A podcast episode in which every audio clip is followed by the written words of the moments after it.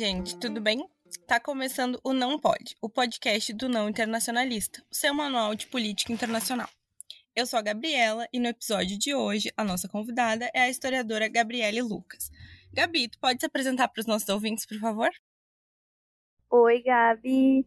Uh, bom, primeiramente eu quero agradecer, né, ao pessoal do Não Pode pelo convite. Eu fiquei muito feliz e honrada em poder estar aqui falando sobre a minha pesquisa de conclusão de curso. E então, eu sou a Gabriele Lucas.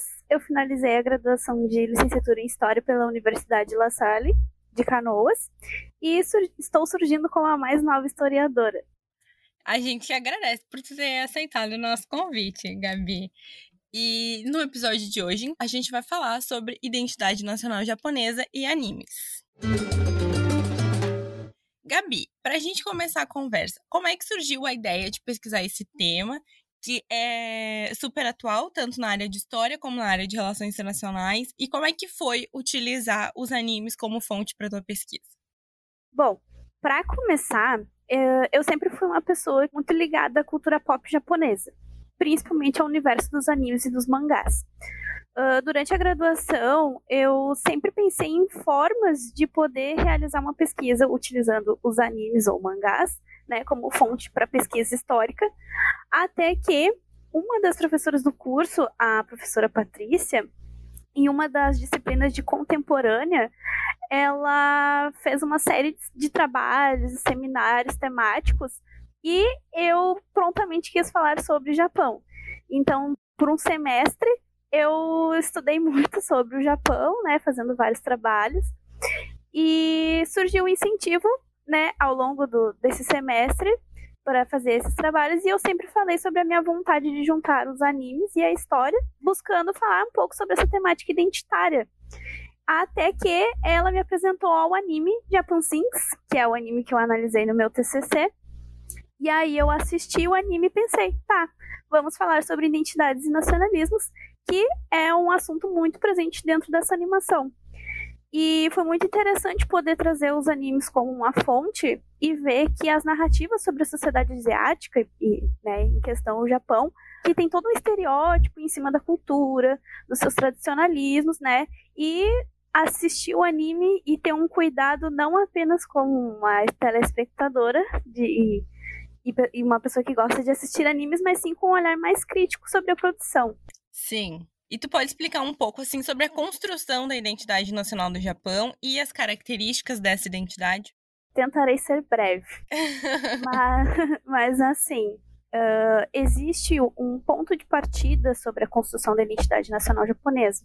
Aconteceram diversas mudanças, tanto econômicas, políticas e sociais, que consequentemente resultaram na, na criação de um forte sentimento de pertencimento nacional por parte dos japoneses e também na criação de uma cultura forte que preserva, preservava pela superioridade racial.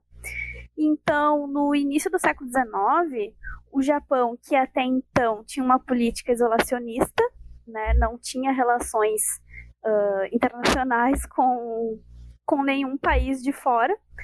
E essa política ela foi adotada durante o regime do shogunato, que era regido pelo clã Tokugawa, uh, onde eles não tinham esse contato com o exterior. Só que a, a, a partir do, da metade do século, eles começaram a sofrer uma forte pressão inter, internacional para que abrissem as, suas, as portas do país para esse cenário político externo. A gente tinha então o regime capitalista que estava em ascensão, transformando os cenários econômicos e geopolíticos do Ocidente, tendo como protagonistas grandes potências ocidentais, que a gente sabe, e eu vou citar uma das mais famosas que a gente vê em todos os lugares, que é os Estados Unidos. Muitos países fizeram diversas missões uh, a fim de forçar uma abertura japonesa, né? E os Estados Unidos foi o primeiro que conseguiu fazer isso, que conseguiu esse feito. Uh, e aí, lá por 1854, os norte-americanos eles vão chegar na Baía de Edo uh, e eles vão aplicar uh, o que a gente chama de diplomacia da canhoneira, né? Que, para quem não sabe, é uma forma de impor acordos diplomáticos com a ameaça da utilização do seu poderio militar. E aí, os Estados Unidos ele vai impor uma série de tratados para os japoneses, tratados desiguais, que vai gerar um descontentamento no governo e também para a população, porque como eles eram muito fechados, né, eles, uh, eles tinham para si essa questão, eles entenderam essa invasão dos Estados Unidos como uma humilhação, né? Então, nesse cenário de abertura do país, uh, somando com algumas instabilidades políticas e sociais que estavam ocorrendo uh, a partir dessa introdução dos americanos, vai, vai acontecer a restauração Meiji. Que o que, que foi? É, foi um movimento que trouxe o imperador como figura principal de volta ao poder, porque no regime do shogunato ele era apenas uma figura uh, simbólica. Quem governava, na verdade, o Japão eram os chefes militares. Então ele vai, vai voltar a esse posto de, de poder e a partir daí vai surgir uma discussão sobre os novos rumos que o país vai tomar em todos os sentidos. Vai se lançar uma ideia de se lançou uma ideia né, de romper com todos os modos do passado da do, de governo da história japonesa e o Japão ele vai buscar se tornar uma nova potência asiática a partir de, dessa situação, né? Já que eles entraram para o jogo capitalista, eles então decidiram não, vamos uh, vamos entrar para o jogo e jogar. E a sociedade, uh, a partir desse, da restauração Meiji, ela vai começar a ser considerada uh, pessoas com direitos e deveres. E o, o governo entendia que estender essa cidadania para todos para todas as pessoas era uma forma de integrar todos esses indivíduos ao corpo social nacional japonês. Uh, o que, que vai acontecer? Vai se criar um exército e a marinha nacional que vai contribuir muito para promover a identidade nacional, implementando o serviço militar obrigatório, com incentivo à disciplina, fomentando um sentimento de lealdade ao imperador que era nada mais era do que a representação do Estado, né? Do Estado fortificado. Então, de uma forma unificada, eles queriam unir a população em prol desse sentimento, de criar esse sentimento de pertencimento sem nenhuma distinção social entre as pessoas. Então, assim, o governo entendeu também que ter esse exército de cidadãos era importante para que eles tivessem uma equidade de poder com as outras potências mundiais. Uh, foi também criado um do, uma das ferramentas fornecidas pelo Estado para fomentar esse sentimento foi o Ministério da Educação, onde os líderes do governo defendiam a necessidade de um sistema amplo de educação popular para a fortificação do Estado moderno, né? E a educação, então, seria o principal instrumento de treinamento para criar esses indivíduos obedientes e confiáveis em vários pontos que o Estado japonês exigia de, deles. Dentro da, desses princípios estava, então, a obediência ao imperador, né? Uh, os livros didáticos nas escolas ensinavam modos de servir a nação, ensinavam a respeitar a hierarquia em que viviam independente de serem líderes do governo ou ser uma, uma hierarquia familiar, né? Porque eles respeitavam, tinha uma estrutura familiar do Japão que era respeitada, por exemplo, os mais velhos, né? Então tinha todo esse cuidado. Então eles foram moldando todas as pessoas a serem obedientes ao Estado. Também o governo vai se utilizar de elementos da história do passado a, a fim de glorificar a história do país, alimentando então esse sentimento de patriotismo com a, com a, trazendo o argumento de que a cultura deles era original e exclusiva no mundo, né? E isso também tem influência pela questão da, da língua, porque quando houve a restauração Meiji, o, havia, havia várias regiões do Japão que tinham dialetos diferentes da língua. Então eles vão unificar tudo isso, né? Então trazendo, fazendo essa unificação da cultura, tornando uma só, única e exclusiva. Uh, e isso, uh, o fato deles se sentirem diferentes e únicos, era motivo de orgulho para eles, né?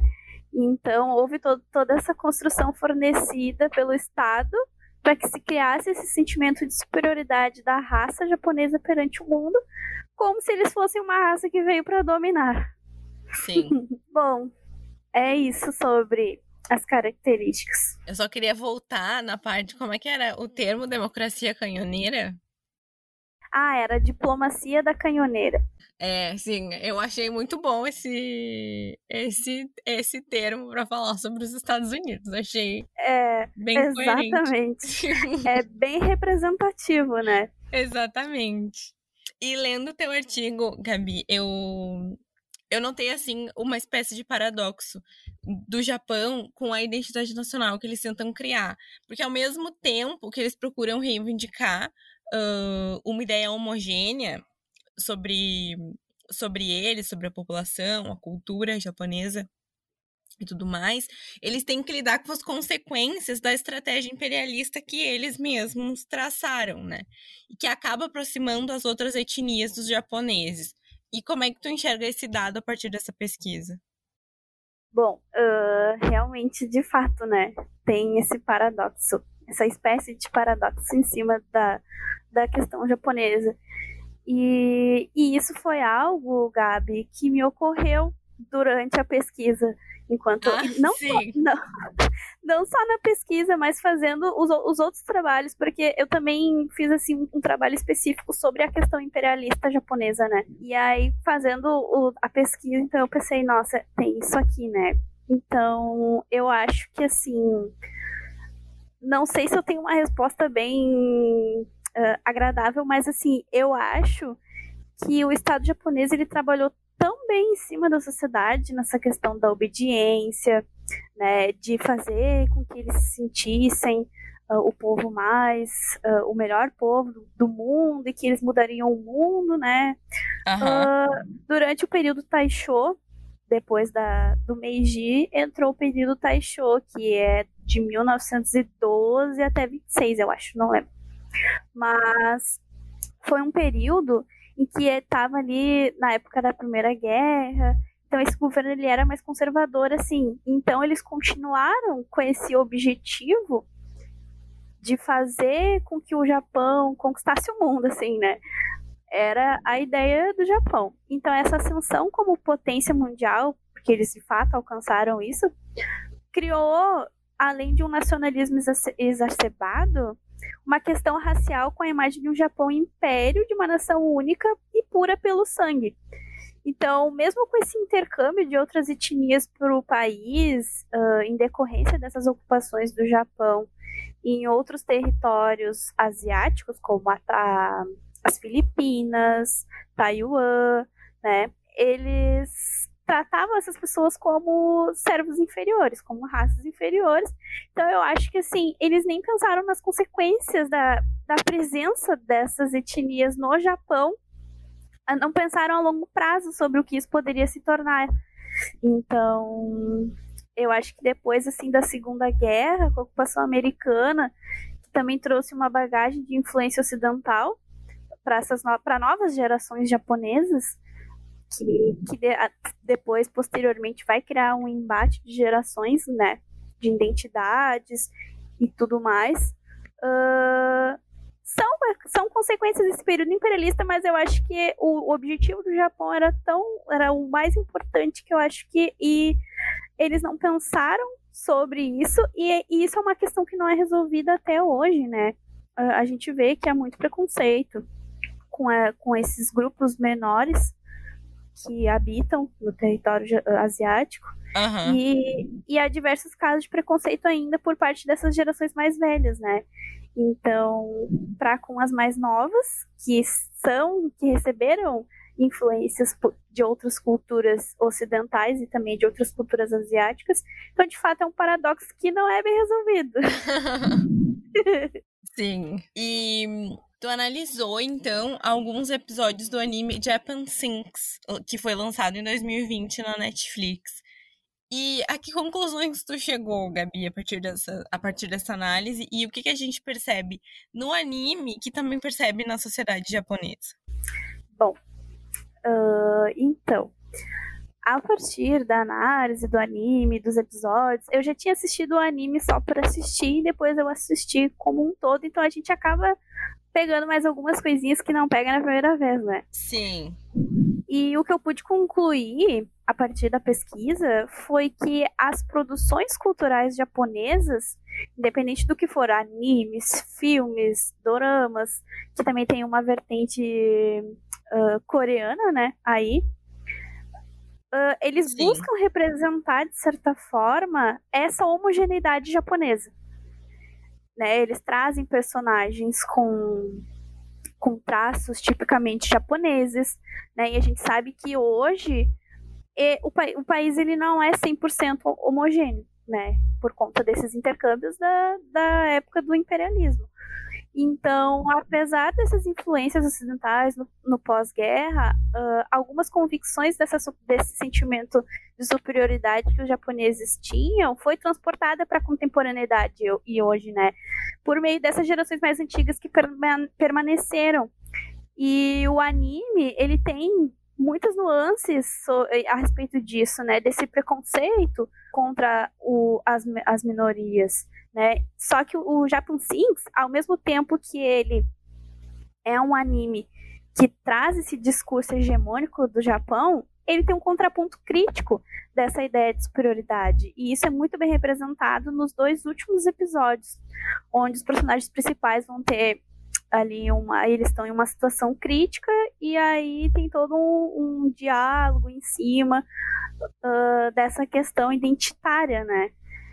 Então, eles têm essas representações de mistura étnica, os personagens, inclusive, são personagens de mistura étnicas, que são os Rafos, que são metade, metade em inglês de Ralph, né? E então eles são essa representação é, desse, desse, desse ponto crítico, né? Então, eles trazem essas contradições que tem dentro da sociedade japonesa e, ao mesmo tempo, trazem uma nova realidade na narrativa, que é indicar essas minorias como parte integrante do corpo social e que, na verdade, uh, não é uma nova realidade do Japão, né? Porque a gente tem essas minorias desde o século XIX. Sim. Então, ao mesmo tempo que ele traz esse discurso de homogeneidade, ele dá espaço para esses grupos que são apagados da história oficial, porque na, é por, por isso, entendeu? Essas minorias sempre estiveram lá. Sim. E também o anime é inspirado em um livro, em um HQ. Isso. É, ele, o, na verdade, Japan Sinks ele tem várias produções. E a obra original é de 1973 Sim. E o autor é o Sakio Komatsu, né? E, o, a obra, ela busca sempre fazer... O que é o, o anime, né? O anime conta a história do Japão afundando e a ilha acabando, e aí as pessoas têm que lidar com várias questões no país e referente a relações pessoais, né? E aí a história sempre foi essa, fazer uma crítica à sociedade japonesa, tanto a obra de 73 quanto Japan Sinks de 2020 e também tem um outro filme que eu não lembro o ano agora. Uhum. Mas eu sei de três produções que tem. Sim. É, não, eu, é porque eu, quando eu tava lendo sobre, eu vi que tinha esse uh, o HQ de 1973. Eu te perguntei mais para mostrar como essas críticas elas não são recentes, elas já estão ali há um tempo. Exato, exato. É bem isso mesmo. E na tua análise também, uh, dá pra gente perceber que o anime traz muito essa situação de conflito geracional e a aceitação, né, ou não, dos valores ocidentais para os japoneses. Tu pode comentar um pouco mais sobre isso? Sim, uh, até tem um episódio que analisado que ele é bem significativo, porque ele traz exatamente essa questão da aceitação. Né? Tem um personagem que é um senhor idoso, que é esse remanescente da Segunda Guerra, e o menino Hugo, que é um dos personagens principais, uh, que ele é uma criança, né? E aí tem um diálogo entre os dois. E o Hugo, ele é rafo, e o senhor idoso já tem esse preconceito em cima dele por ele ser de mistura étnica, né? E aí, para ajudar, ele fala inglês com esse senhor idoso. E aí, o senhor idoso, ele tem uma total aversão ao estrangeiro. Né? E o diálogo entre os dois é essa representação da não aceitação. Né? Assim como existe uma parcela da, da população que aceita, e que inclusive se deixou influenciar por, por outras culturas e elementos ocidentais, né? Então tem esse confronto de gerações no anime, né? Então isso aconteceu, essa, essa influência começou a se dar a partir da, do fim da Segunda Guerra, né, com a ocupação dos Estados Unidos. E é interessante a gente refletir em cima disso, né, porque essas gerações mais antigas passaram a vida inteira uh, sendo ensinados a compreender a sua nação como única e singular no mundo, né, e o contato com esses uh, ocidentais se tornou algo incomodativo, porque não só em questões uh, culturais, mas também na língua japonesa é, houve, muito, houve muita inserção de várias palavras, a, a troca de palavras japonesas por palavras em inglês. Então, isso foi muito incomodativo para diversas parcelas da, da população. E a gente sabe que também o inglês é ensinado nas escolas japonesas, né? Sim. Uh, e tem até uma frase que eu escrevi lá no meu trabalho, que é muito fácil a gente trocar pessoas e mudar instituições, mas é muito difícil mudar mentalidades ainda mais essas mentalidades remanescentes da época da Segunda Guerra, né? Sim, claro, é verdade. Uh, então, assim, uh, ao mesmo tempo que uma parcela aceitou a ideia de que eles não eram a única raça superior no mundo, e essa reflexão também veio em consequência do trágico bombardeio das bombas de Hiroshima e Nagasaki, que resultou no fim da guerra, né? E aí essa, essa parcela que refletiu a respeito disso, ela entendeu que o país precisava se reerguer uh, e seguir em frente, né? Mesmo que isso significasse ter que adotar novas questões culturais para uma evolução. E aí os líderes pós-guerra passaram a apresentar o Japão de uma forma diferenciada suas novas gerações, né? Não mais alimentando aquela indústria do medo, da superioridade, que, é, como a gente viu, é, era algo ensinado nas escolas, né? Uhum. Uh, então. E essas questões, por mais que evoluídas, nunca ficaram bem resolvidas da sociedade, né? Muito pela essa questão de perpetuação de costumes tradicionais fortes, e isso também está atrelado bastante à questão religiosa. E assim como a ideia de vergonha pela derrota na guerra e por tudo que o Japão um dia achou que era, e mesmo com a abertura ao mundo e mudanças de valores, uh, falo de novo do paradoxo da homogeneização, permaneceu uh, em diversas narrativas, né? Então, sejam nos animes ou em outras produções culturais uh, da cultura pop japonesa. Sim. E enquanto tu falava, eu me lembrei que o Japão é um país que nunca foi colonizado. Uh, acho que o Japão e a Etiópia são os dois únicos países que nunca foram colonizados. E eu acho que essa questão da identidade, uh, ela deve pesar ainda mais para eles, uh, para o Japão especificamente, já que é um país que nunca sofreu essa experiência de ser colonizado, de ter uma identidade construída e de repente desfeita a partir de um movimento de imperialismo, de dominação, que é a estratégia que eles fazem, uh, que eles fizeram em relação a outros, a outros países, né?